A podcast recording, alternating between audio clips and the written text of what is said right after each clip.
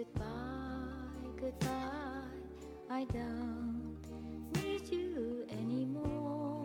在我现在看来，已经没有成长这回事了，或者说没有进化这回事了，或者说甚至没有疗愈这回事了。因为走到这里，你会突然发现说，我们以为有一个所谓更好的自己、更高版本的自己，或者说有一个问题可以被解决，而连这个问题本身，它其实都是一个幻觉。Goodbye, goodbye, 实际上这个痛苦它存不存在？它存在也不存在，它它只是只不过是你自己亲手打造的一个幻象，就像海市蜃楼一样的，但是你就偏偏就被这个幻象给困住了。而你要亲手，就是解铃还须系铃人，你要亲手把自己创造的这个幻象给摧毁。你要，如果你真有决心这么做的话，就一定要把注意力转向内在。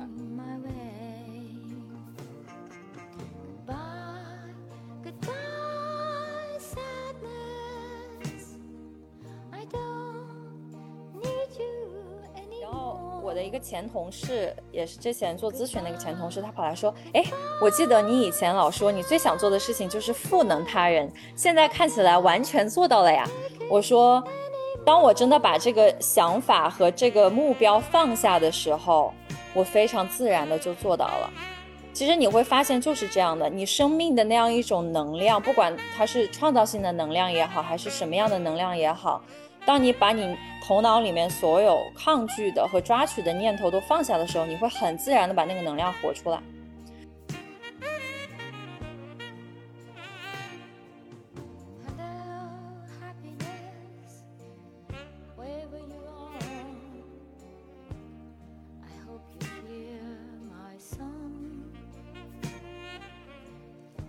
大家先打个招呼吧，Hello，大家晚上好，我是艾塔，然后也是今天晚上的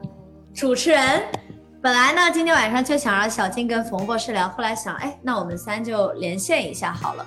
那今天非常开心，邀请到冯博士和小静来做客启发时墨守 My Soul 启发时刻的直播间。啊、这个启发时刻系列在我们你可以搜索墨守 My Soul 的小程序，然后在第一栏就可以找到，这已经是第三十期了。然后我们精选了十几期放在小程序上，大家可以去查看这个直播的回放。呃，那先由冯博士和小静来给大家做个介绍吧。先冯博士，Hello，大家好，啊、我是冯玉。大家看我的装扮就知道我是反季节的。对，我现在在悉尼。最近其实春天已经到了，但这两天又开始下暴雨，所以说天气又回到了 一个月之前。然后，对，我我就是大概十多年前来悉尼的吧，来的时候是还在二加二的交换那过来，然后最近几年的话，我碰到了阿塔，然后我们在悉尼就是经常一起吃喝玩乐，然后就聊到了这个是 正念身心灵这一块，就大家对这块都很感兴趣。我自己的话，因为我童年的一些经一些一些经历吧，然后的话会对这个身心疗愈方面的东西，就是自己就内心感到非常的需要，所以说最近几年就一直是自己在实际的去练习，就是正念冥想这方面，然后从也看了很多很多书，对，大家耳熟能详那些书可能都翻过一番，然后自己在这方面，我觉得可能会把自己的一些体会跟大家分享出来。然后我嗯现在的，因为我我的以前的背景是可能是偏理科、偏物理啊、数学方面的，然后我现在做的其实是在金融领域做一些那个建模方面的工作，这好像跟我们现在聊的东西都没有什么太大相关性。但是你知道，在职场上竞争嘛，你这人的压力会特别大，所以说不管对大家从事的可能是什么职业，或者有什么样的困境。或者有没有生小孩，可能都可能会碰到这一些问题。我自己的话，我曾经走过很多的弯路，然后呢，我有一个六岁的女儿，她呢也是可能会有很多这方面情绪方面的东西，所以说，其实我在这方面可能都是有一些非常亲身的一些体会和见解，所以可以拿出来跟大家一起分享。好，那谢谢冯博士啊，冯博士也是墨守 MySoul 正念进阶系列的创作者，这是一个超级棒的系列内容啊，有机会的话大家都可以来体验看看。嗯，接下来呢，就由我的第二位吃喝玩乐的好朋友严小金刚吃完大家。对，我跟阿塔这两天在一起玩，我们在杭州，然后这两天的。我觉得我们这两天的生活就有点触及我们今天这个主题，什么是疗愈的本质？其实就是吃喝拉撒，跟大家剧透一下。然后，呃，我也是关注墨守很久，从他们一开始做这件事情，然后就有一直关注。然后我们今年一起合作做了很多的活动，所以这次阿塔在邀请我来，呃，做这个直播，我感觉作为墨守的二分之一 员工，很有这个义务来参加一下。很期待今天跟大家多分享一些内容。然后这个直播，我看着我自己的脸，我觉得好陌生，我从来没有这么白过。我 印象中我的肤色应该是跟冯博士一样，为什么我现在跟何聪旭一样白呢？感觉好奇怪。光光光光，嗯。我那个是先 天，你那是后天。我平时待在家里面足不出户，也没白起来过。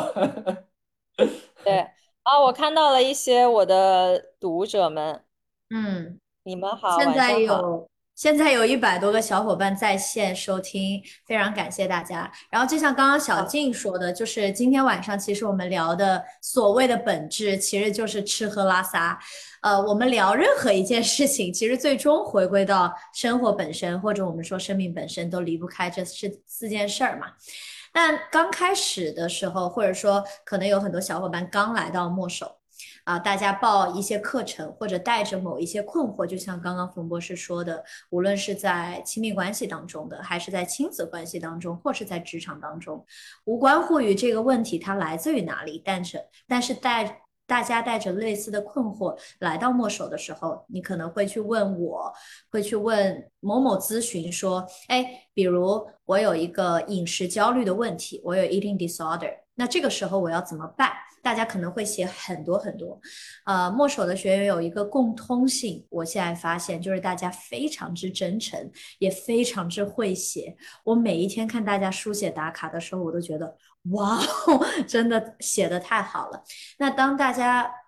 书写了很多关于自己的困惑和问题的时候，我在这其中发现。呃，问题的根源其实都来自于一个地方，就是我们的内在。但它所呈现的外显的形式，它可能在饮食上，可能在你生活的空间里，也可能在你的情绪或者在关系当中。但是它都逃不开我们的内心，而内心也逃不开我们要回归到我们的生命里。那假设你今天有一个饮食焦虑的问题来问我说。老师，或者说艾塔，我要报名什么样的课程？正常来讲，一个销售会给你推说，哦，你有饮食焦虑的问题是吧？哎，我们这里有一个正念饮食的课程，来上上啦。然后，但是呢，我们似乎不会这样子去做，我们会推荐大家去先上一个正念入门的课程，然后先再上一个正念进阶的课程，然后再上正念饮食。哎。我觉得啊，这样想也挺聪明的。一小伙伴就会说：“那你挺聪明的。”我本来只要上一个课，你给我报了三个课，但事实不是如此。为什么我们会以这样的思路去推荐课程呢？是因为如果你有饮食焦虑的问题，然后我给你推荐正念饮食的时候，大家去设想一下，你所报名这个课程的心态是什么？就像我们在大海当中一样，我可能一直在那儿游，然后我扑腾不动了。这个时候有一根浮木飘过来，我必然抓着这根浮木，因为我知道它可能会拯救我。我们在这个课程里面会抱着我必须在这个十四天里面去解决掉我饮食的问题。可是其实饮食我刚刚说过了，它还是来自于内在的，所以我们换一个思路。我们先绕到一个你意想不到的起点去，然后慢慢的去深入到你自己的内在，再回到饮食的时候，你发现哦，这个问题其实它本身不是一个问题，是由我们的内心所创造或者投射到外界的一个问题，而我已经在前面的旅程当中看到了一个更大的世界，而不是一个我有饮食焦虑，我必须要解决掉这个问题的小的世界或者说视角。你会发现饮食成为了一种疗愈的方式，成为了一种让你生活更好的方式，成为一种让你更爱自己的方式，而不是我要通过饮食去解决什么样的问题。那这就是我们当时在路上所说的，所以起到了这样的一个题目——疗愈的本质。那今天呢，我们在各个社群里面收集到了好多，应该有一二十个问题。那我们挑选了其中的。一部分啊，今天晚上会来跟大家分享，大家问的都非常好，很深，有些问题，嗯，所以今天晚上的直播可能会久一些。如果你们家有饮料、茶或是小吃的话，你可以备好。嗑瓜子。对，就 听我们三个闲聊，可能听了之后 来干杯，跟大家共饮，啊啊，不一定会有什么收获，但是反正都在这了，是吗？我们就。等待看看，来都来了，听完再走吧。对，来都来了，看看会发生什么。嗯，对啊，我觉得阿塔说的特别好。对，就是我们很多时候看到的问题，它就是一个表象，是个现象。如果我们执非常执着于这个现象，想要去改变它的话，往往可能会适得其反。原本可能这个现象本身不是特别重要，但是因为我们把我们把全部注意力集中在这上面。这问题就会变得越来越大，越来越大，因为你的思维会不断的去反刍这个现象本身，然后这个思想就是制造问题的根源。你不断的围绕这个现象，制造了一堆想法，可能把你的整一个所谓的人格都建立在这个东西上面啊！我拼命想要解决这个问题，那这样就很糟糕，它就会占据你生命中绝大部分的生命力了。那事实上，我们需要去看到这个现象背后引发它的那个根源，我们在本质上去处理问题。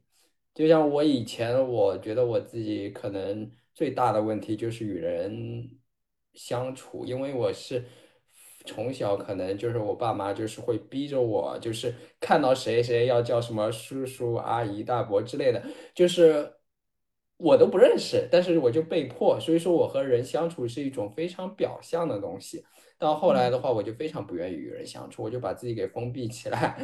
然后上学时候没什么问题啊，上学时候其实也有问题。我刚来澳大利亚，我就是认识了，就是我同样实验室的一个老外，但是跟他们一起出去吃饭，我连一句话、一个字都不敢说，我就。脑子里会一直在想，哎，我说这句话，别人会不会对我有什么看法？会不会有感觉到被冒犯之类的？所以说我就是这么非常重的一个心理包袱，导致我根本就没有办法去正常和别人交往。然后去有了工作之后更加糟糕了。我记得我那篇文章里面写过，就是我去公司等电梯，我一定要趁着一个没有人的时间，偷偷摸摸的 钻进去，然后马上关上电梯。对我一直非常害怕，就是碰到有人可能会有这个他跟我聊天的这个机会，我就感到很恐惧。对，但是，呃，怎么去解决这个问题，我其实从来就没有好，那个时候就从来就没有好好想过。我一开始可能是在我大学的阶段，我就逼迫自己冲出去，我就逼迫自己成为别人眼中那种健谈的人，但是呢。这个伪装得了一时，但是过了一段时间，人都是有个惰性嘛，我就觉得非常的疲惫。我不知道为什么要这样做，后来就慢慢慢慢的再也不逼迫自己，又重新回到了那个非常封闭的那个状态。嗯，所以说，如果你要去刻意的改变一些问题，而没有发现它的根源的话，这种刻意，呃，可能会适得其反，可能会给你制造更多的问题，你可能会变得非常活在了一个非常。浅显一个表面的一个程度，你非常的想要去伪装自己，越来越多的面具，让你这个内心反而会越来越迟钝。对，对，这个所以说是我刚才听阿塔说的一些感想。嗯，小静最近在，其实我们聊这个也跟呃我们最近的状态，或者说我们生活当中的一些改变和新的体验有关系。嗯，对对。我觉得这个话题其实挺有意思的。我相信今天能点进这个直播间的大家，应该多少都对疗愈，然后包括身心成长和正念感兴趣。呃，因为我自己也是在这这条路上走了很久嘛。嗯，所以我从我自己的经历来谈一谈，我就今天这个主题的一些理理解吧，包括可能在这个过程中见到了很多同行的小伙伴，可能可能很多人一开始接触疗愈或者说正念，都是因为他觉得自己的生命中遇到了一些自己很难去克服或者面对的问题，啊，或者说痛苦，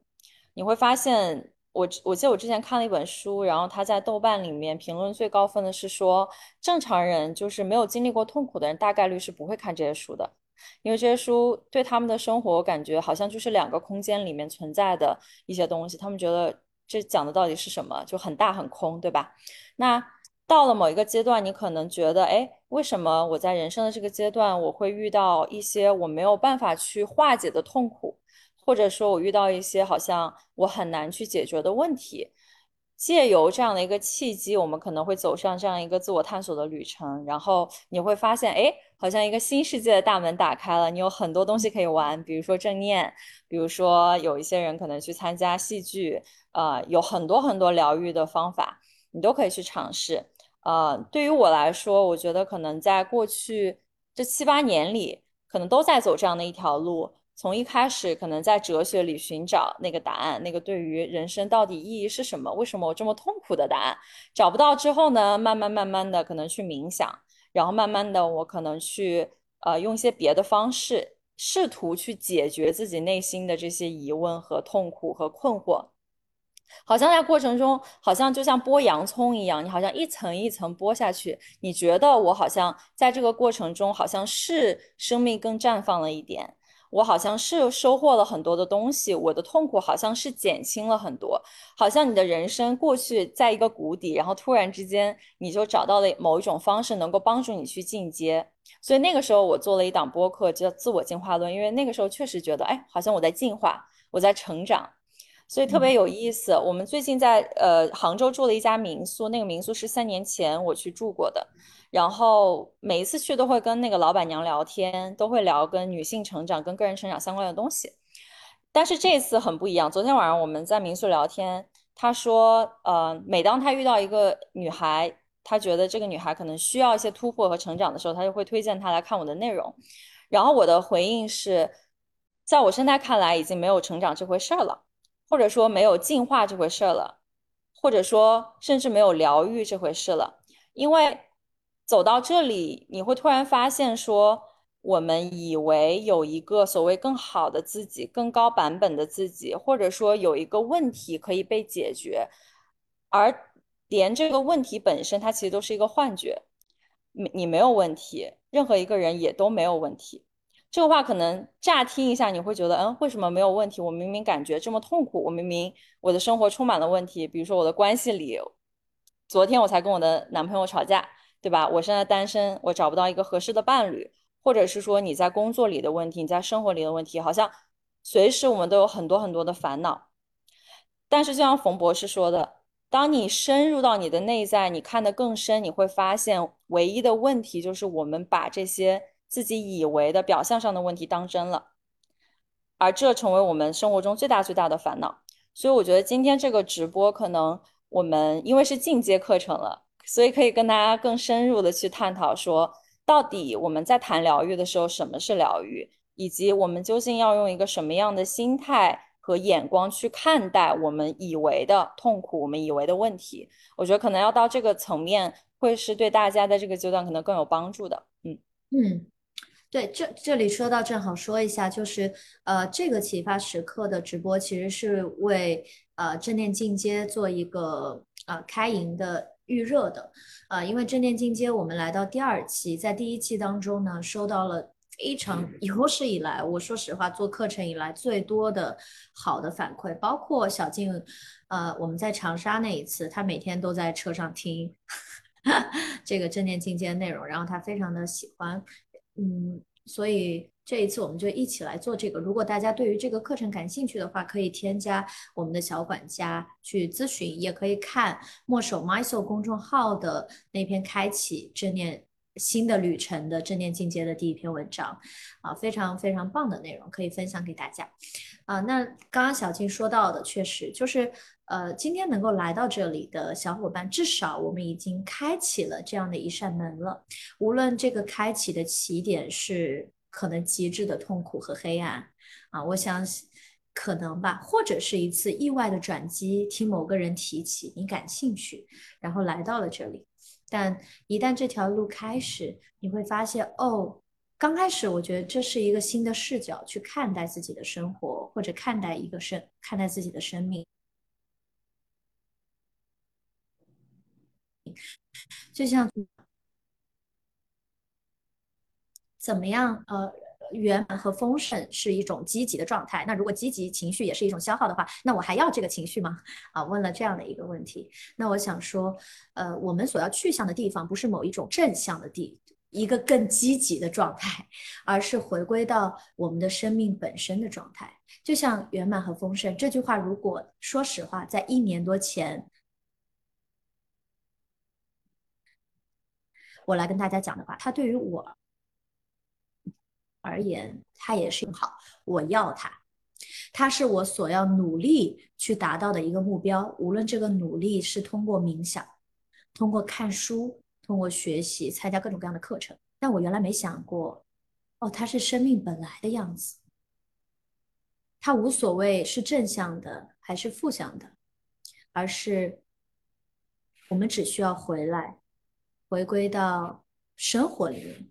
回归到你自己的内在的时候，你便与这样的状态产生连接。而当你惊艳到它的时候，你会发现你是如此的充盈。但这话说起来呢，还是非常的虚的。嗯，让冯博士来讲一讲，就是当我们去聊到充盈或者聊到生命的时候，我们在谈论一些什么？谢谢小静阿塔，你们说的都非常好。对，我觉得其实我们这个疗愈的本质，就像刚刚小静说的，其实是个剥洋葱的过程。当你发现，呃，比如说饮食上面或者睡觉上面的那个困扰，可能其实都是我们内在有一些焦虑也好，或者说是来自于过去的痛苦也好，它们没有被释放干净，导致的话，那我们其实就应该把注意力转向内在。我们之所以老是想要去追求一些东西，是因为我们老是用一种针对外在目标的眼光去看待我们真正生命中真正的那些问题。但是这完全不一样，这是完全两个不同维度的事情。在外在的过事情世界里面，我们可以去定一个目标。我们比如说，我要去考试啊，我要准备最近可能下个月有一场考试，我要去准备它，对吧？我可能是哎，我要攒钱买房啊，那那就有这么一个目标，OK，这都没有任何问题。但是问题就在于，对这种追求目标的手段，你有没有把它带到你的内在中去？对，你的内在其实根本就没有任何的目标，目标它是幻象，它是假的。你如果拼命的想要让你自己的情绪或者内在的东西达到某个特定的状态。那其实你就是在你的内在中之中制造了一个幻象，嗯，你要平时你的幻象，你的幻象就这样一个又一个的制造出来，它就好像一座堡垒一样。这个所谓的罗马城不是一天能建成的，对不对？你内心中的那座罗马城呢，可能就是我们从小开始，比如说父母他整天要我们这个不能干，那个不能干，你要好好学习，成为别人家的孩子。那我这个内在就建立了这样一个罗马城。我比如说我把自己的心给。呃，封闭起来，我我就对要保护自己，不被父母打，不被父母责骂之类的，我要乖乖的顺从他们。对，这这这么就是这么一个内在的过程。但是，既然我们现在真正要谈疗愈，我们就不能够继续去建造这座罗马城了。我是要亲手的把它一层又一层的剥掉，就是刚才我们说的这个剥洋葱的过程。那么是什么阻止了我们真正把注意力转向内在呢？其实就是说，我们那种觉受，就是当我把那个注意力转向内在的时候，我可能感觉到我的内在非常的匮乏，非常的痛，或者说非常的无聊，非常的空虚，无意义，渺小。这种感觉，我我就啊，我受不了，没有办法，我必须要找个东西，呃，来来来转移我的注意力。我立刻就拿起手机。上面刷刷刷，我赶紧把这个注意力再重新回归到外在世界中，好像这一切可以让我们忘记这个痛苦一样。那如果这样的话，那这个痛苦是永远都不可能被消除掉的。实际上，这个痛苦它存不存在？它存在也不存在，它它只是只不过是你自己亲手打造的一个幻象，就像海市蜃楼一样的。但是你就偏偏就被这个幻象给困住了。而你要亲手，就是解铃还须系铃人，你要亲手把自己创造的这个幻象给摧毁。你要，如果你真有决心这么做的话，就一定要把注意力转向内在。就算有什么样不好的觉受、难受的觉受，这种感觉它是不可能杀死你，不可能害死你的。对，关键就在于你如果有决心面对它了，你就千万不要再去逃避它。嗯。嗯，其实我们想要建立某个目标，这跟我们的教育从小的教育有关，但这更多来自于我们的恐惧。我们可以去想一想，如果我没有目标会怎么样？其实第一次去想到这个问题的时候，真的充满了害怕。那我活着似乎就没有意义，对我干嘛呢？我都没目标了，行尸走肉，没有生活，没有方向了。嗯嗯，是的。这个是一个很好的，嗯，对，我觉得关于目标延伸出来目标意义这个话题非常非常有意思。呃，我是以前那种没有目标没有办法生活的人，就是我的生活一定要有一个目标和意义。我觉得对于意义感的追求这个事情，在过去十年其实都是一个。我内心一定想要找一个答案的这样一个过程，所以也因为这个问题，就我我是有这样一个问题，所以开启了这样一个旅程。但到后面你会发现，所有你能够表达出来的意义，或者说你自己内心你能够去知道的所谓的意义，它其实都来自于一个念头，它都来自于你的一个念头。我们的思想里面能想到的这些东西，我们语言中能够表达的所有这个东西，是以你作为主体所构建出来的一个东西，你逃不开你头脑里构建出来的这样一个东西。而问题的关键就在于你是否觉得它是真的。啊，我见过很多很多的人，就是包括曾经的我吧，就上一个这个这个过去这个阶段的我。会谈意义，会谈包括人生使命，会谈说我来到这个世界是为了做什么？好像我找到了那个答案，我终于找到那个答案了，太好了！我的人生似乎在我找到这个答案之后，它就是大路通罗马，我没有问题了，我可以了，我就是要找这个。但很快就发现不对劲，就是当你以为你找到了那个意义，你找到了那个灯塔，你找到了那个北极星的时候，其实你在这个背后你会看到。你在抓取一个能够让你内心感觉到确定的一个东西，好像在这个无常的世界中，我终于可以抓取一个让我觉得安全，让我觉得它是确定的，让我觉得啊，我好像沿着这个走，我的人生就不会失败，我的人生就不会落入那种，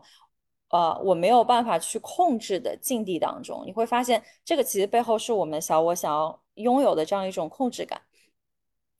而当把这个目的或者这个意义挪开的时候，很快你会发现啊，我不知道这个日子该怎么过了，好像我突然就觉得我的生活没有了方向。其实，在这个状态之中，它是两面的，它一面会让你觉得哇，我真的不知道该怎么过了，好像有种下坠感，就好像你在那个悬崖往下跳的时候，你没有任何东西可以抓住。像在大海里面，一个不会游泳的人，你拼命想要扑腾，你想要抓住一个东西。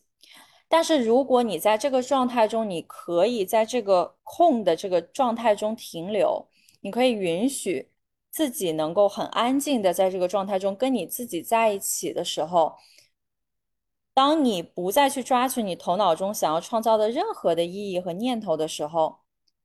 你会跟你内在的那个本质连接。这个也是。我在听冯博士讲的这个正念进阶课程，他有讲到这个部分。当你能够跟你内在的那个 space 那个空间连接的时候，你就触及到了你生命的那个内核和本质，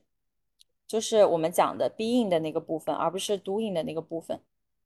当你能够跟那个部分连接的时候，你就跟你的生命在一起了，你的生命的那个源头在一起了。啊，可能有的人会说这个生命的源头。会用一些语言可能去概括它，比如说是神、是宇宙，whatever，就这些本质。但是当你能够跟那个部分在一起的时候，你会发现，所有之前你感知到那些匮乏的部分，那些好像不安的部分，想要抓取一些东西的那个部分，它就消散了、消解了。它就像那个把一个，像我今天早上我在喝那个咖啡，我舀了一勺椰子油放在那个热的咖啡里，它就融化了。你不需你看不到那个东西了，因为你一下意识到，哦，原来这个东西它是假的，它是你自己创造出来的一种幻想、一种幻觉。这个听上去非常的抽象，但如果你有过很短暂的跟那个感觉连接的那个过程，你会非常颠倒的，就完全转过一个头去再看现在这个生活，它的本质到底是什么？你就突然意识到，哦，你不需要那些意义，你不需要那些使命。你不需要那些很大很空的能够给你一个方向的东西，因为你的生活本身就是一个一个一条路，你的生活本身就是一个方向。对，这个是我很想跟大家分享的。嗯。其实人类为了不去回到内在，为了就是不回归自己和生命本身，创造了太多有意思的东西。除了手机之外，我们还手机嘛，大家听上去就觉得哦，有电子产品，终归呢，大家还是有一个评判，就是说玩多了不好，或者说游戏对吧，看多了不好，偶像剧。但还有些东西，人们创造出来其实也是在逃避，但它听上去却极具迷惑性。我们甚至觉得它是特别好的，比如说。人生使命，比如说生命的意义，对吧？改变世界，对对，是的，对。这个我之前我之前讲的是什么赋能女性、赋能人类，然后很有意思。我今年我身边很多朋友跟我说，当你再也不说你的人生使命是叉叉叉的时候，你的生命的质感让我觉得到了一个全新的一个感觉。嗯，是因为我把那个念头放下了，我不再执着于那个东西了。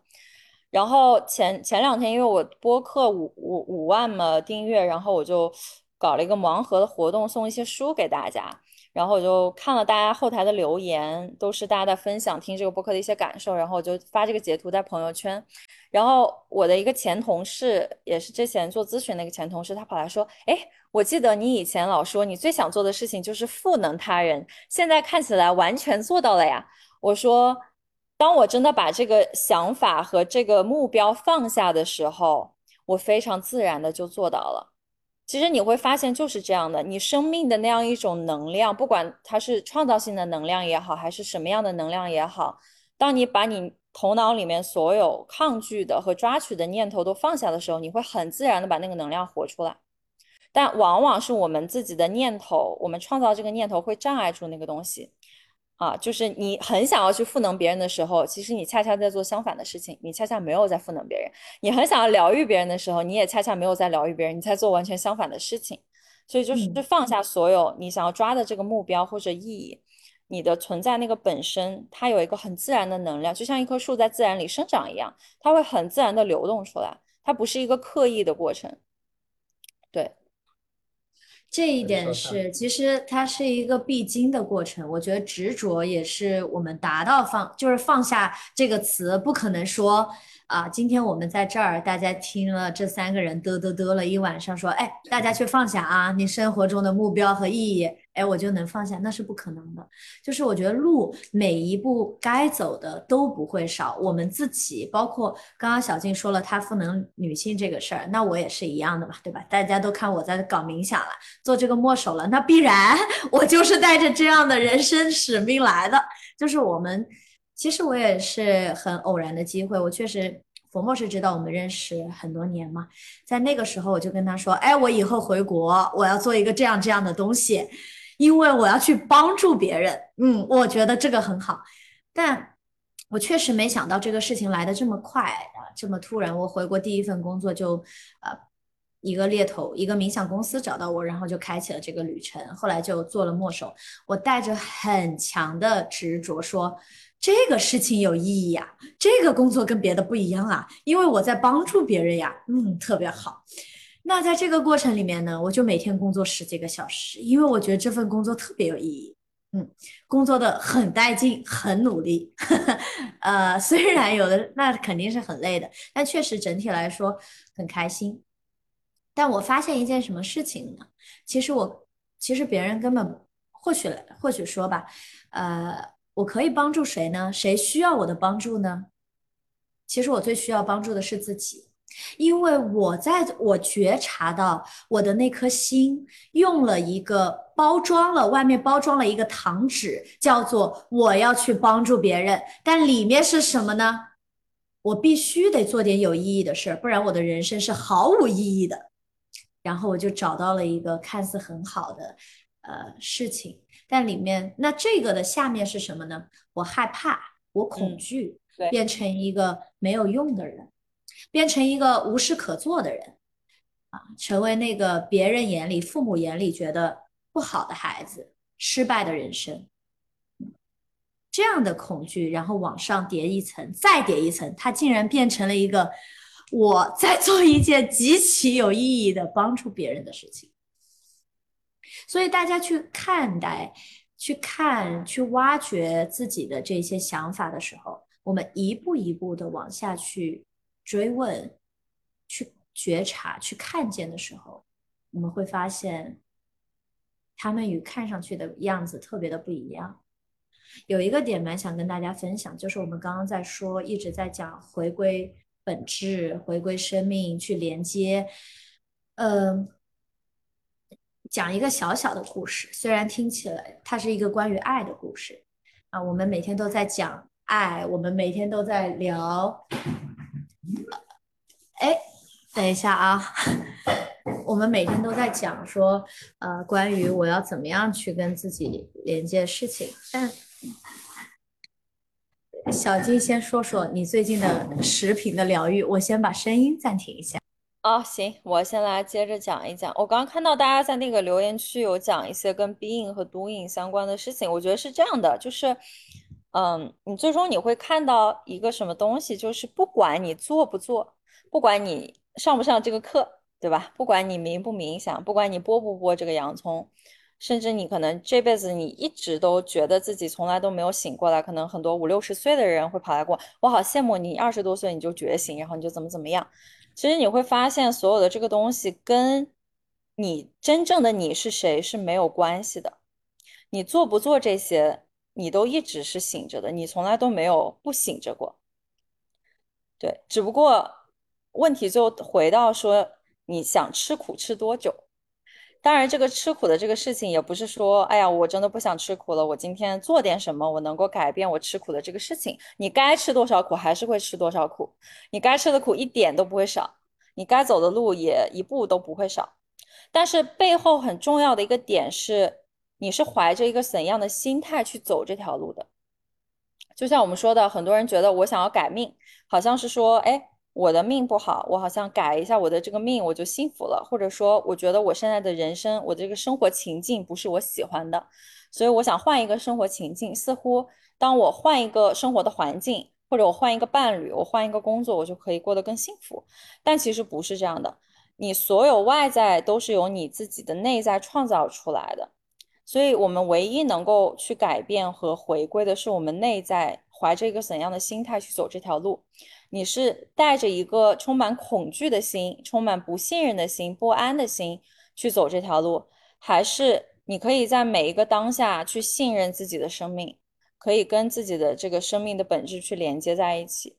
这两种心态，就你路走的还是一样的路，你可能今天你该为女儿升学的事情烦恼，你还是会有这个问题，对吧？你还是会有这个生活情境，你该去经历感情中的一些事情，你还是会经历，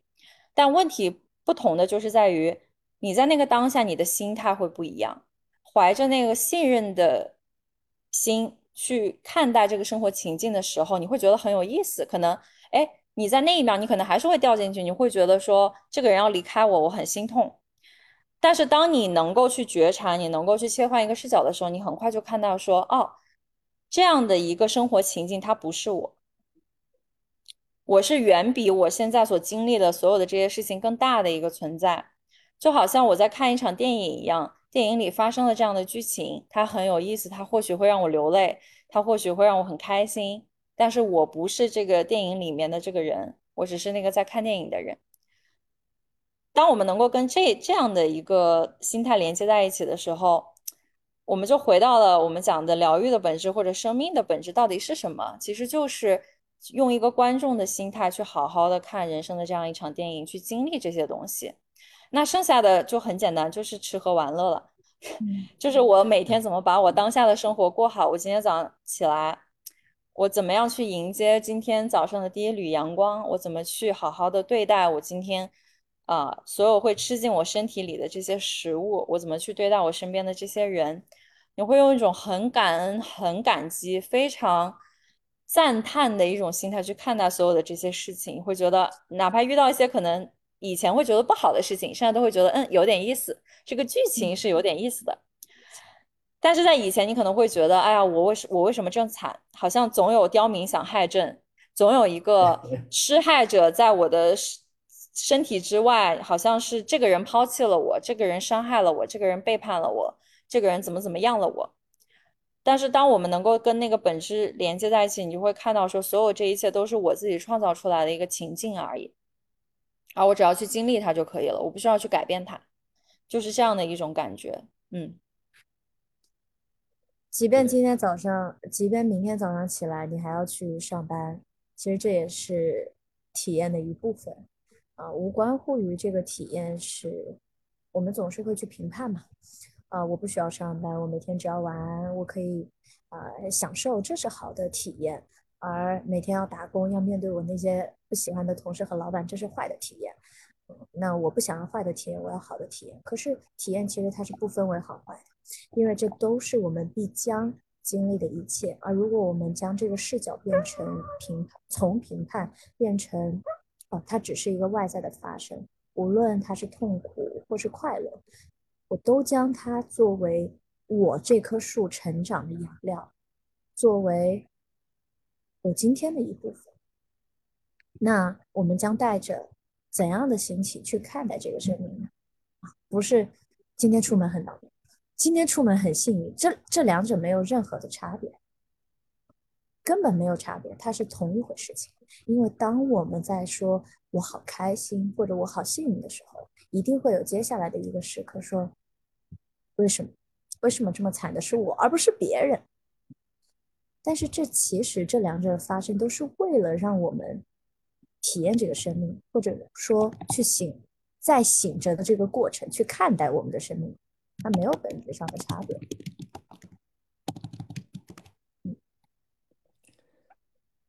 对我，对啊，我觉得对小金阿塔说的都特别好。我觉得，其实其实怎么说呢？我们既是个体验者，又是我们体验的创造者。其实你的所有体验都是自己创造出来。所以你就是那个造物主，就是对你的本质就是那个造物主，但是问题就在于，对小金刚才说了，我们的本质其实它不会改变的，对不对？不管你觉醒还是不觉醒，不管你现在是那个亿万富翁还是流浪汉，你的本质都丝毫没有任何的差别。那么为什么还要觉醒呢？它只是其实只是为了让你对少走一些弯路。就是你走的，如果你没有觉醒的话，你做的一切都只是给自己，都都只是挖坑，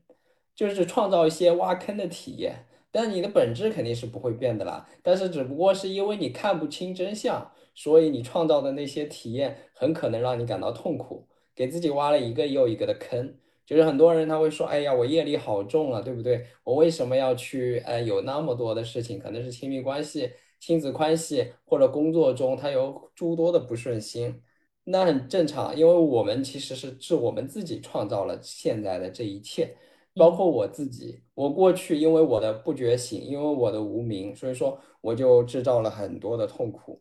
是带给带给我自己的痛苦，带给我家人的痛苦，然后呢，我现在也可能从事着就是我不太喜欢的工作，但是。但是呢，我以前可能会非常抱怨，为什么这一切都要发生在我身上？但是现在的话，就是单纯就觉得啊，也无所谓嘛。我只要不再去，现在我既然醒过来了，那么这些东西虽然它是不太好的那么一个体验，但它依然只是一个幻觉而已。所有的体验它都只是个幻觉，对不对？就是这个感觉都是就是因为你过去的因原因。还有那些条件，所谓的因和缘，它就是被创造出来的。只要有这些因和缘，过去的因和缘，它就创造出了这个条件。但是因和缘没有了，那么这些事情这些感觉它也会消失。所以现在每次去上班的时候，对吧？我就感觉好像没有任何的波澜，哎，我就是去玩玩的，就是去体嗯，验的，去公司玩儿，对不对？对，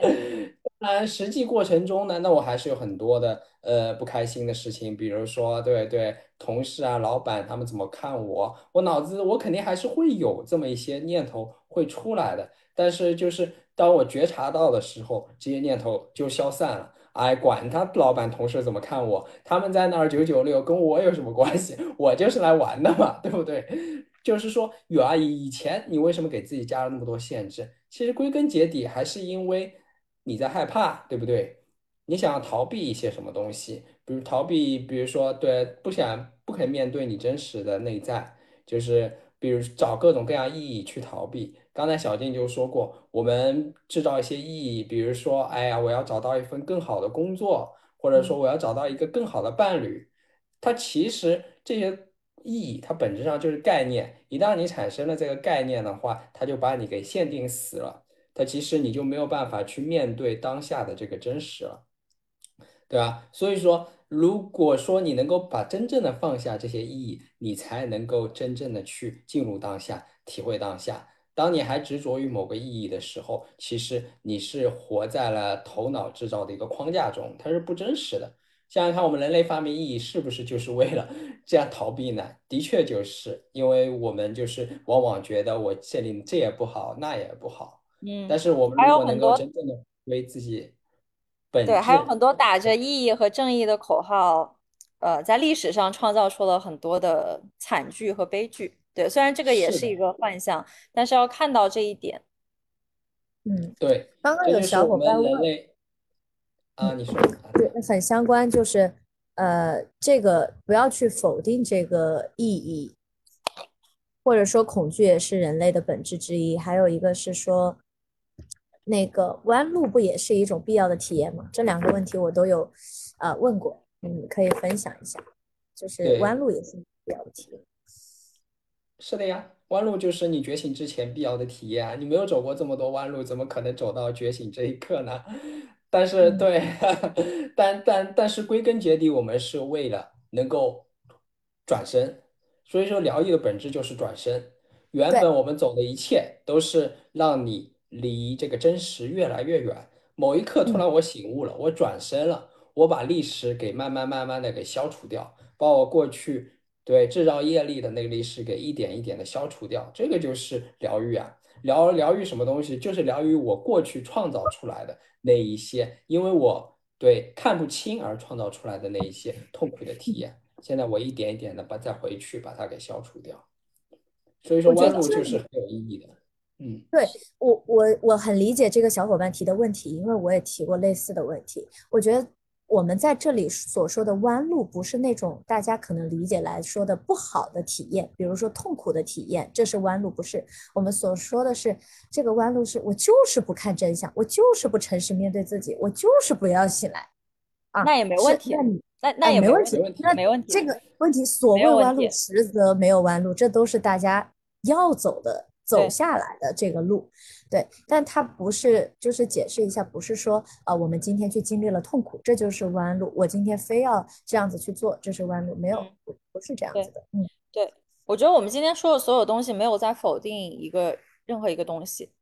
因为你认可一个东西或者否定一个东西，你都是在有一个作用力，你都是把它当真了。对，所以我们今天要讲的东西是穿透这些东西，去看到更内在、更本质的一些一些东西。我觉得今天那个刚冯博士讲那个，我很认可，就是为什么会定这个主题，就源自于我前两天在做的一个个案吧，也是最近的一些体悟。因为我前阵子回大理了，然后，呃，回大理前几天我就感觉到我的身体需要有一场蜕变。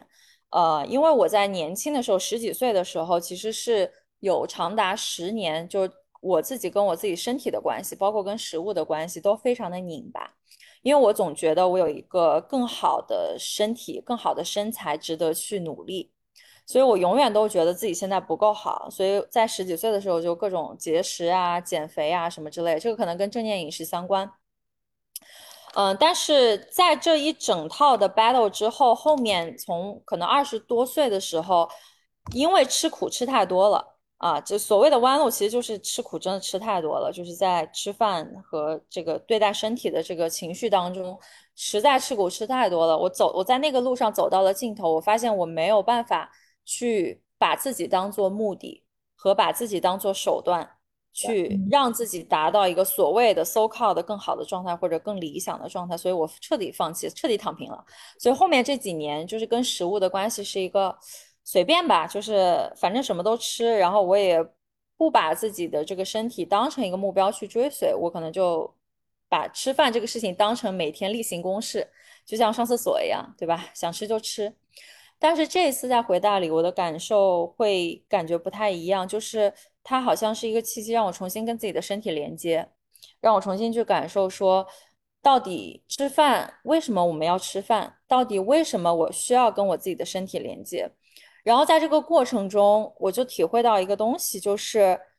其实没有一个所谓的我为了疗愈我自己要去做的一个事情。比如说，我们现在遇到很多。就是小伙伴们都会觉得说，哎，有什么方法能够让我现在，比如说我的 eating disorder 能够变好？有什么方法能够让我解决我的情绪的问题？有什么方法能够让我立刻就摆脱现在这种痛苦的状态，能够到一个我觉得更好的状态？但你会发现，就像冯博士说，它是一个转身的过程，它是一个彻底颠倒的过程。真正的疗愈就是当你不再问出这些问题，当你不把自己的问题当真的时候。当我不觉得我吃饭有什么问题，或者我的身材有什么问题的时候，当我真正在每一顿饭的时候，我能够跟那个食物连接，我能够看到说食物它是大自然提供给我身体的一种能量，我跟这个食物它本身就是一体的，能量在我们之间进行一种流转和传递。当我真正能够看到这个食物的本质，然后跟我的身体和它。完全产生链接的时候，那个时候我产生的感觉是，过去我以为我的身体有某种问题，我需要去 fix 它，我需要去解决我身材上和食物关系的问题，完全感觉是不一样，就是完全是颠倒过来的。我就感觉说我什么都不需要做，我只是在每个当下去关照我身体和内在的感受，然后。跟随我内在的这样一个灵感，或者说这样的一个直觉去生活，去吃这样的食物。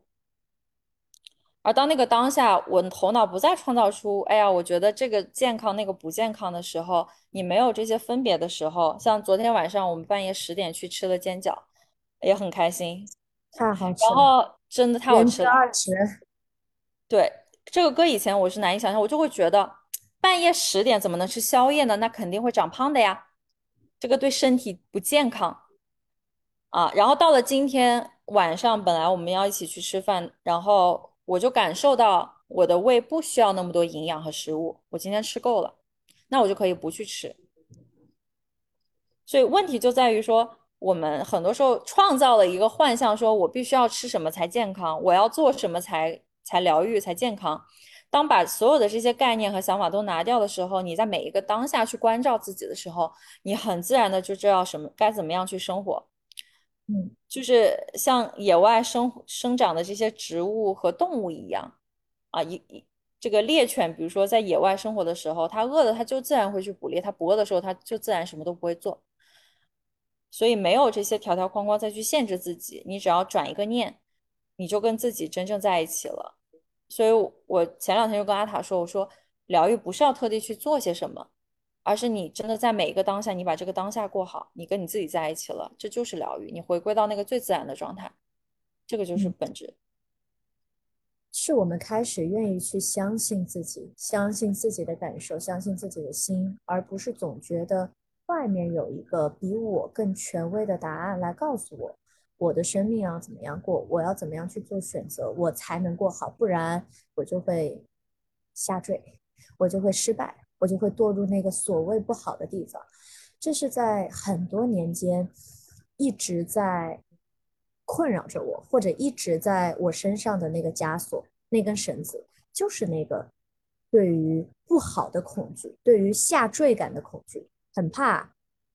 我松开了双手，我不再去追寻某个答案、某个目标或者是某个标准的时候，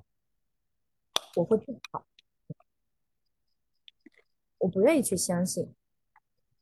自己的感受，而更愿意相信某个食谱。刚刚小其实想跟大家分享，呃，像大家可能觉得像我们这样每天聊这些的人在一起，肯定每天就是搞这个身心灵，是吧？其实我们日常呢根本不聊，从来不聊，绝对不聊，只聊吃吃喝喝和今天拉了几泡屎。对，今天早上吃不吃，吃了什么？哦，吃蔬菜，想感受一下。今天早上可能想吃一些蔬菜，那就去吃蔬菜；想吃蛋白质就吃蛋白质。然后中午吃什么啊？然后中间可能要工作，那就工作啊。我想工作久一点，那就工作久一点。那当然，大家可能有自己固定的工作要去完成，那这也是生活的一部分。但你依然可以在工作之外，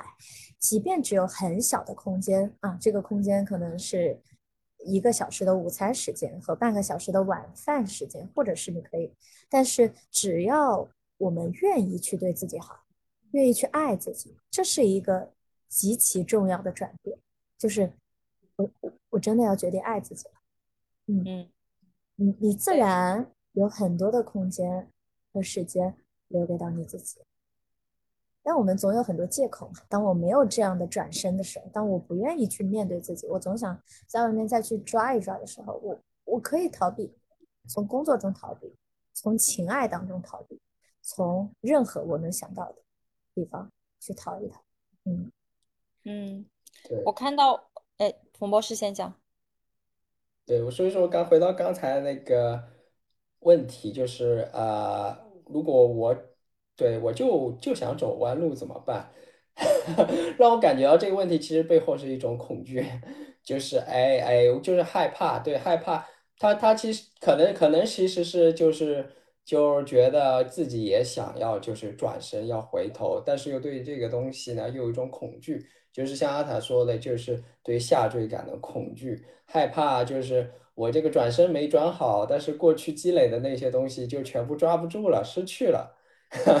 就是其实你要真正的去做这个转身的话，你是要放手的，你是要让自己下坠的，对不对？但是这个过程中就必然伴随着极大的恐惧感，那个是肯定会有的，就取决于你有多大的勇气，或者说你的苦到底还吃的还够不够多。如果苦吃的还不够多的话，那是绝对不愿意转身的，对不对？或者很多人就是有很多办法去逃避感受自己的痛苦。对啊，那像爸妈这一辈，很多人他们也过得好好的呀，是不是？他们也就是走弯路走了一辈子，也没有什么问题。那他们有各种方式去逃避，他们肯甚至就不会承认自己有任何痛苦。对，那也 OK。对，但是如果你这一旦真正的看到自己的痛苦的话，你不可能不想要去改变的，不可能不想转身的，对不对？特别是看到了这些痛苦都是自己一手造成的。都是自己创造了这么多的幻觉，那你肯定会想要去对把这些东西垃圾都统统的给倒干净。对你不想住在满是垃圾的屋子里，就是同一个道理。是啊，谁想呢？对吧？谁真的想呢？如果我能看到这些垃圾的话，如果我能感受到垃圾带给我的难受的话，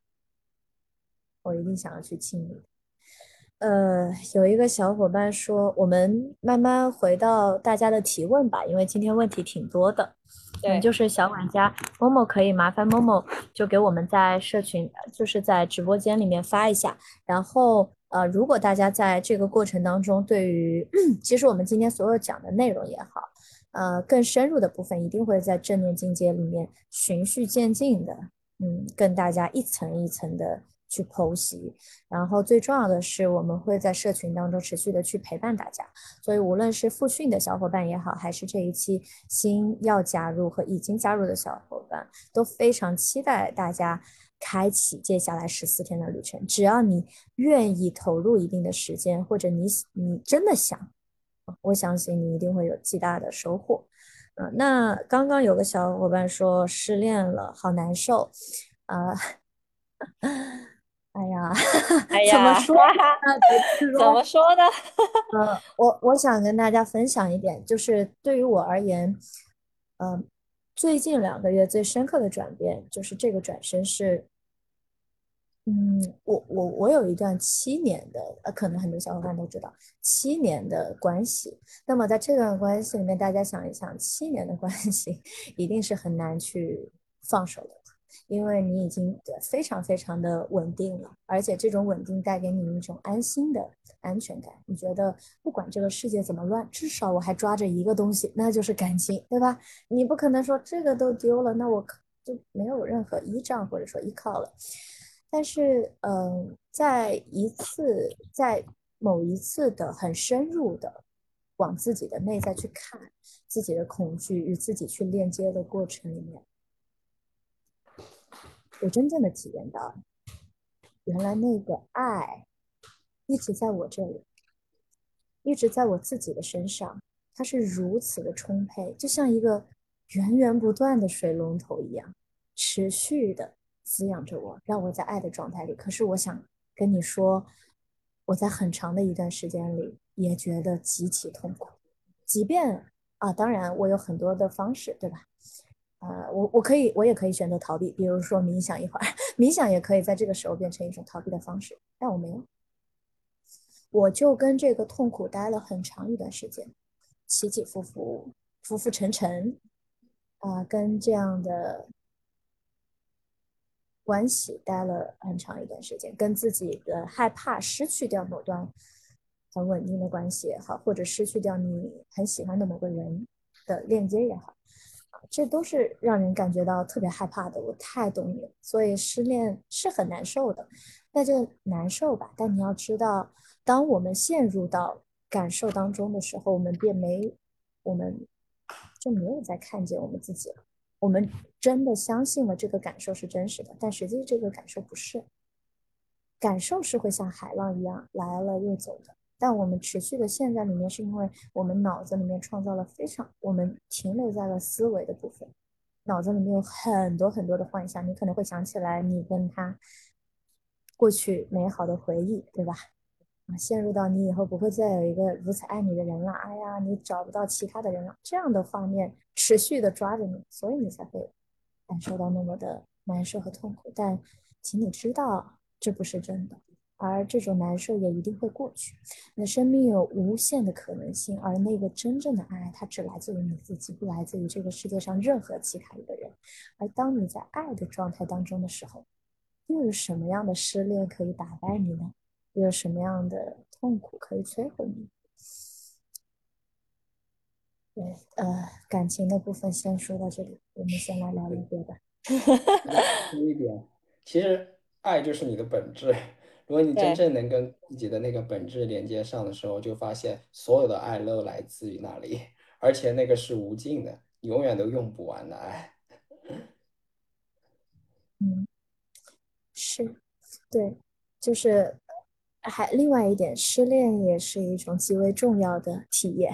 因为你会看到你自己那个特别特别害怕的部分，或者说你自己头脑当中所创造的那些剧情，或者你在做梦的时候都会发现你自己的那个匮乏、不配得，以及或者说心里的某一块似乎空掉了，这这这这些体验都。看似很真实，然后也是人生当中很重要的一部分，去经验它吧，也没有什么别的。对，中间会过去。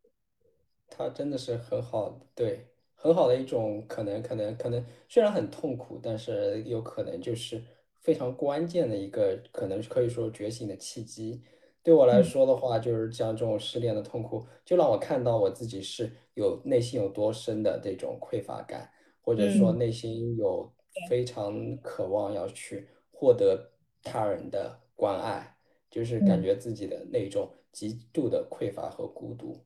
但是这些东西其实都是幻觉。你慢慢慢慢能够去穿越这一段，感觉到非常孤独的那个状况，就就其实对你自己来说是一个极其非常非常好的一个提升的机会。对，是的，最重要的是爱自己。这个小伙伴说：“你爱他，他不爱你，这个充沛的爱变成自我伤害。你要爱你自己呀，你管他爱谁啊？” 我觉得失恋是一个很好的机会，帮大家打开自己的心。反正我是在失恋过程这个过程中，打开了自己的心很多。虽然你那个时候会觉得很痛，呃，但在这个痛的过程中，当我们穿越这个痛苦的时候，穿越这个痛苦的时候，你能够触摸到那个爱的本质。而我觉得在这个过程中，其实看到自己很痛苦，去接纳、拥抱这个痛苦也是很重要的。嗯，不要尝试去否认自己的情感感受，包括甚至是否认自己对对方的爱。就是你跟这个人的关系可能是因为姻缘到了结束了，但是你们之间的爱并没有因为你对方的离开或者你们两个的分离而减少。就是如果是觉得说他离开我是因为他不爱我，或者说我离开他是因为我不爱他，当我们去否认这一点的时候，其实才是真正的在伤害自己啊。嗯。那个某某，麻烦在小鹅通的这个链接里面，呃，发一下，发一下我们的这个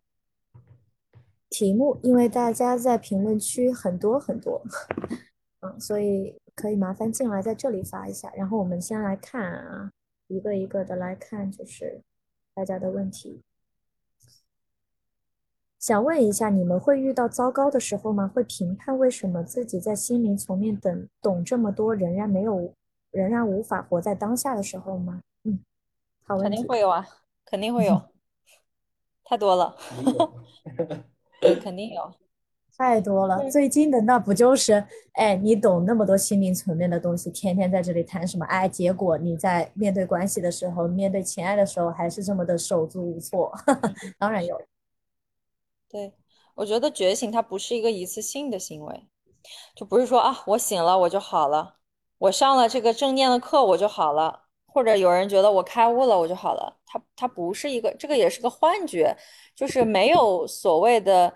好像我们三个在这大谈特谈，我们的生命就怎么怎么样，然后我们就再也不会经历痛苦什么什么东西之类的，这个就是也是一个幻象，没有这回事儿，没有这样一回事儿，那。你在经历这个过程中，其实你会看到，说每一次都是一个很好的回到自己内心的机会。啊，当你觉察到，哎呀，我现在好像有点乱，我的心有点乱，我的心不安稳，或者说我觉得我痛苦，啊，我有一些情绪，其实都是一个很好的契机，就像打一个响指一样，让自己转身，重新再跟自己去连接。你可以把它想象成一个闹钟。就是因为你在经历这个的过程中，其实在给你一个契机，跟自己重新去连接。所以，我们三个肯定会有，任何一个在世的人，活在这个世间的人类，不管你说他修行到一个什么样的状态，他一定都会有，不然他不需要来到这个世界上。需要来，要来啊，走了啊。所以不要被这个东西困扰，你也不要把它当回事儿。就像我们一开始就说了，你的生活没有问题，你没有问题，你的生命也没有问题。你会遇到某种生活情境，你会遇到某种感受，但如果你如是的去看待它，没有任何的问题，你的痛苦也没有问题。如果你能很安静的去观察你的痛苦的话，你也会看到说它也不过就是一种感受而已，一种觉受而已，就仅此而已。啊，所以这个问题，对，也没有问题。好，当然，如果我们一一味的想要追求一个可能一劳永逸的解药的话。那本身其实就给自己制造了问题。对，如果如果这样的话，我们就没有看办法去关照当下自己的内在是什么状态。你觉得啊，到了某个状态，一切问题都会解决，就好了。对，再也没有烦恼，没有。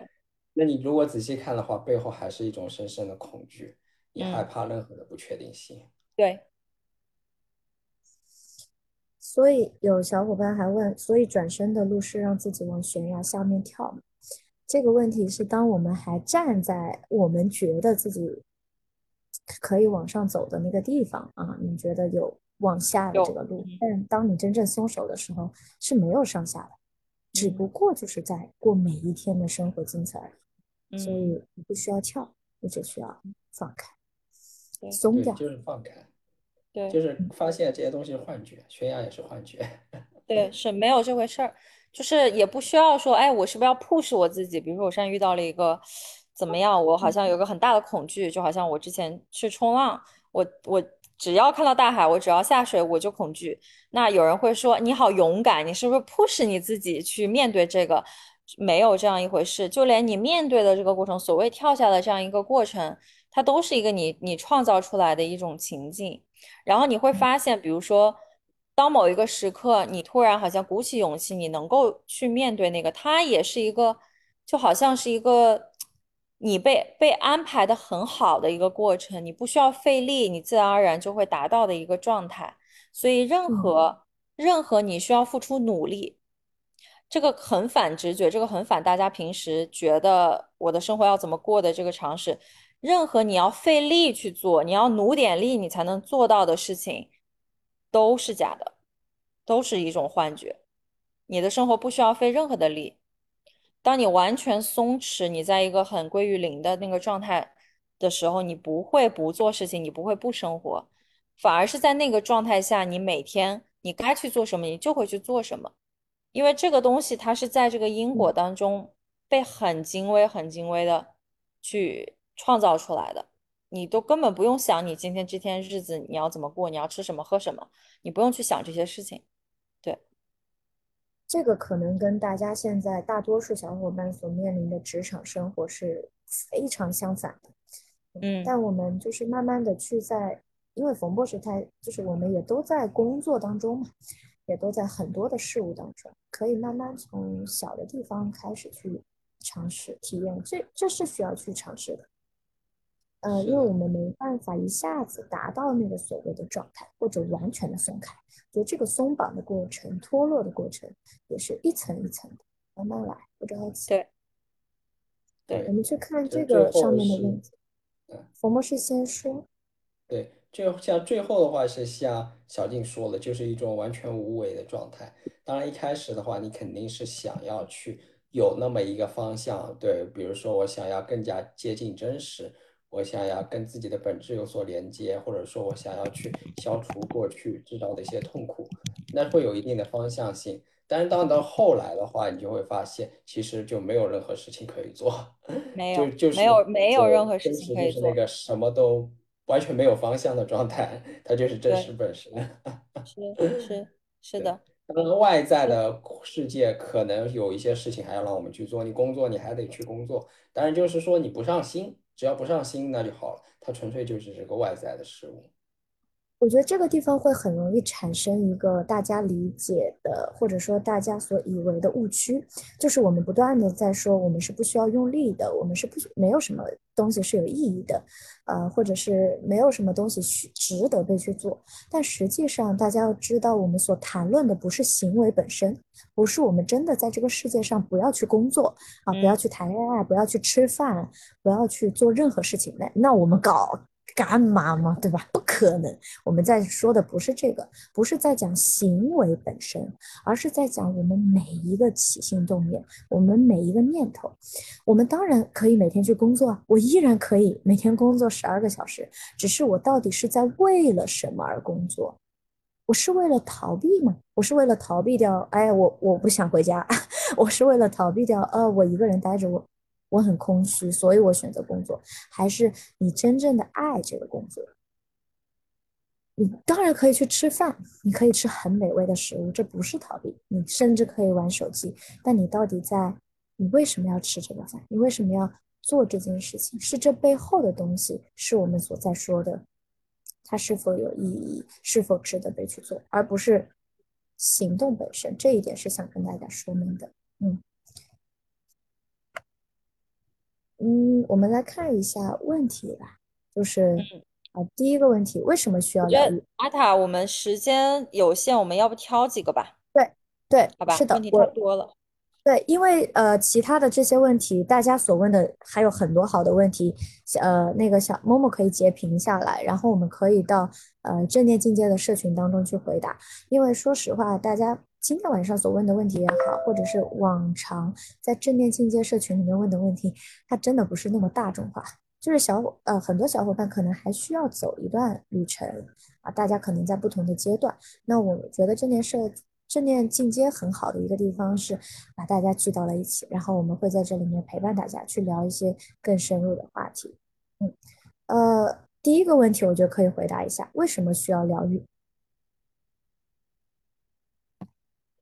不为什么，疗愈没有不是刻意的一个过程。对我们刚才也说过，它就是自然而然发生的一个过程。当你觉得对啊，就是就感觉有个地方不太对劲，那它自然而然就开展了。哎，我觉得人生不应该就是这么一个过程，对我来说，生活不应该就是这样的。我觉得现在就是我跟周围的人关系都非常糟，让我觉得现在对自己的生活状态非常不满意。为什么我会这样子活着呢？对，那你开始有这个意识的话，那这个疗愈的过程就可能会展开。然后呢，慢慢慢慢的，你就发现啊，原来原来过去我搞我我都是活在一个幻觉中，一个巨大的幻觉中，自己制造的一个幻觉中，然后亲手去要把把这个泡泡戳破，一点一点的戳破。对，其实我觉得你不需要疗愈，就我们不需要疗愈，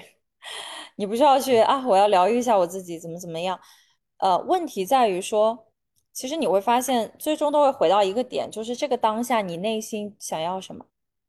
比如说，在这个点的当下，我内心想要去见这个人，我想要吃这个东西，我想要穿这个衣服，啊，我很想强烈的，比如说我从大理来杭州，我就想去杭州。你就跟随你当下你内心的那个那个灵感，你就去做就好了，你就去跟随这样一个流动去生活。在这个过程中，你自然而然会遇到你该遇到的人，你该经历的事情。可能在这个过程中，你会感觉啊，我被疗愈了。但是你也会很明白说啊，其实这个就是一种体验而已。我也不去界定说我疗愈怎么样。前两天我们在一个疗愈酒店，不是居零，然后呃晚上参加一个颂钵的课程，特别好笑。旁边那个姐姐在完成这套之后起来说，我感觉我重生了。原话可能不是这么说啊，大概是这个意思，就是他感觉他经历了这个颂钵疗愈之后，对他感觉自己重生了啊。那有有的人可能会强化这个东西，就说，哎，我经历了这个，我感觉我的很不很不一样了，怎么怎么样，我重生了。它也是一个幻觉，它也是一个感受而已。所以你要问说为什么需要疗愈，其实你不需要，你不需要疗愈，你只是你今天看到这个直播，你觉得哎有点意思，这个话题好像是我感兴趣的，我来听一听。你可能就是看到这个正念的课程，你的内心的声音让你去啊上这个课，但他最终也不是为了上这个课，你并不是为了从这个课中得到些什么，你可能就是来上了，你可能会有一些收获，可能没有一些收获，可能你在这个课程中遇到了，let's say 你未来的伴侣都有可能的，但你不知道你为什么要来做这个，去承认自己并不知道为什么啊你要来做这些事情。承认自己并不知道什么是对自己最好的，这是一种智慧。我们很多时候都太知道我们为什么要去做一件事情了。你你的头脑很强大，你会自动归因。哎，我来上这个课就是为了我要觉醒，这个是对我最好的。我去做什么什么的是对我最好的。但其实你根本不知道什么对你来说是最好的，你也不需要去知道，你只是在每个当下你去听自己的内心。我很强烈的，我就想上这个课，那我就去上，对吧？然后你很强烈的，你可能要想去买一个东西，那你就去买。在这个过程中，你会去经历你该经历的，其实就就是这样的一个很美妙的过程，像就像玩游戏一样，你辛辛苦苦打工赚的游戏币总得花出去，对吧？啊，那这只是花钱的某一种渠道而已，你只是去去玩这个游戏。对，小金刚刚说的就是我们要完全去信信任这个生命。就是我们，因为我们知道，哎，就是说我们害怕松放手，害怕失去之前我们所拥有的东西。那这个背后其实就是我们对这个生命给予我们的不够信任。其实生命无时无刻它都在不断的滋养我们、馈赠我们。所以说，如果你放手了，它才能给到你；你不放手，把自己保护起来，那那就不行，那就没有用。生命每时每刻给你这馈赠，你就收不到。你收不到，对你老抓着自己觉得很好的东西，你手上抓满了，但真的好东西它完全塞不进你手里，生命根本插不上手。所以这是为什么需要放手，就承认我不知道我的生命需要什么，我只是完全敞开我的怀抱，那他会把你此时此刻最需要的东西塞给你，然后你快乐的接受，像个小像个小傻子一样接受就好了。对，这是至高的智慧。嗯。对，哎，说到这个，我就想想，大家不是说失恋嘛？我跟我男朋友在一起的经过，就是一个从我坚坚定的知道我需要一个什么样的伴侣，到我真的承认我不知道，然后我们才走入了亲密关系，然后进入了亲密关系，我才慢慢的意识到说，哦，为什么这个阶段我给我派来这么一个人？但在这个之前，因为我我以为我太知道我需要一个什么样的男人。所以在那个当下，我看不到这个人，我也看不到我自己的生命，我只是活在自己的一个幻想当中。我觉得我需要这样的一个类型的男人，你跟这个类型不符合，所以拜拜，你没有机会啊。但是这个过程就是慢慢也是放下我执的一个过程，放下我的执着，我慢慢的好像就回到一个很空的状态，说哦，可能我真的不知道为什么这个人会进入我的生命中，但我就跟随这个流动，然后我们的关系就流动到了这里，所以就是这样的。对，谈恋爱是一个非常好的自我觉察的机会。对我以前的话，就完全就是，对，看对方，其实完全是用自己脑子里制造出来的对方的一个情景，把对方要么理想化，要么怎么样，对，就是在跟自己的思想谈恋爱，完全没有看到对方的一个本质。没有没有看到这个人，嗯，没有看到这个人是，对。嗯，就是这个这个说失恋的小伙伴，他陷入到了一种啊，他伤害了我，他爱上了别人的，我是一个受害者的剧情嘛。其实这也是你自己所创造的。其实今天无关乎于谁爱我或者是不爱我，我喜欢的人他可能也不爱我，或者你喜欢，不管他爱不爱你，其实都不重要。重要的是你要在任何的时情境之下去锚定在你自己的身上。去回到你自己，而不是其实为什么你会我们会很在意别人喜不喜欢我或者别人爱不爱我，别人喜欢了别人的呢？还是因为，唉，我们希望得到嘛，希望得到那个关注嘛，害怕没有嘛，我似乎不被人爱我就不好嘛，所以我得有这个人得爱我，我才觉得我好棒啊，我我是值得被爱的，嗯，那这个是个。嗯，能持续的痛苦的玩下去的游戏。嗯，是的，而且你越是这么感觉，就是越是得不到爱啊。我以前就是这样的，不断的给自己加强化这种不被爱的认知，那么就完全就真的就不会被爱。对，是，这都是自己给自己创造出来的，真的就把自己的心结解开。所以第一步就是把注意力放在自己身上，管他别人爱我不爱我，那些都是狗屁，就不要不要在意。是的。你是你你是本身就是值得被爱的，不管这个男人他今天爱上了谁啊，但你都可以选择回过头来转一个身去爱你自己。嗯，对，OK，那今天九点半了，我们原定就是到九点半，但是还有好多问题没有回答，包括一些很好的问题，但没关系，大家可以放心，我们会在正念进阶的呃课程刚开始的时候。去回在社群里面去回答这些这些问题，我然后冯博士啊，包括小金和白这一期也会来参，他们会参与到这个课程收听，然后我们我和冯博士会在这个社群里面去陪伴大家，给大家答疑，然后社群里面的小伙伴非常棒，彼此的分享也非常值得被看见和听到，所以如果大家感兴趣的话，可以添加我们的小管家某某。嗯，添加的微信，然后获取这个报名的链接啊。希望在我们十月三号晚上开营的正式开营的时候看到大家，也欢迎大家来到这里，我们开启一个新的旅程。嗯嗯，那今天晚上我们就到这里，看一下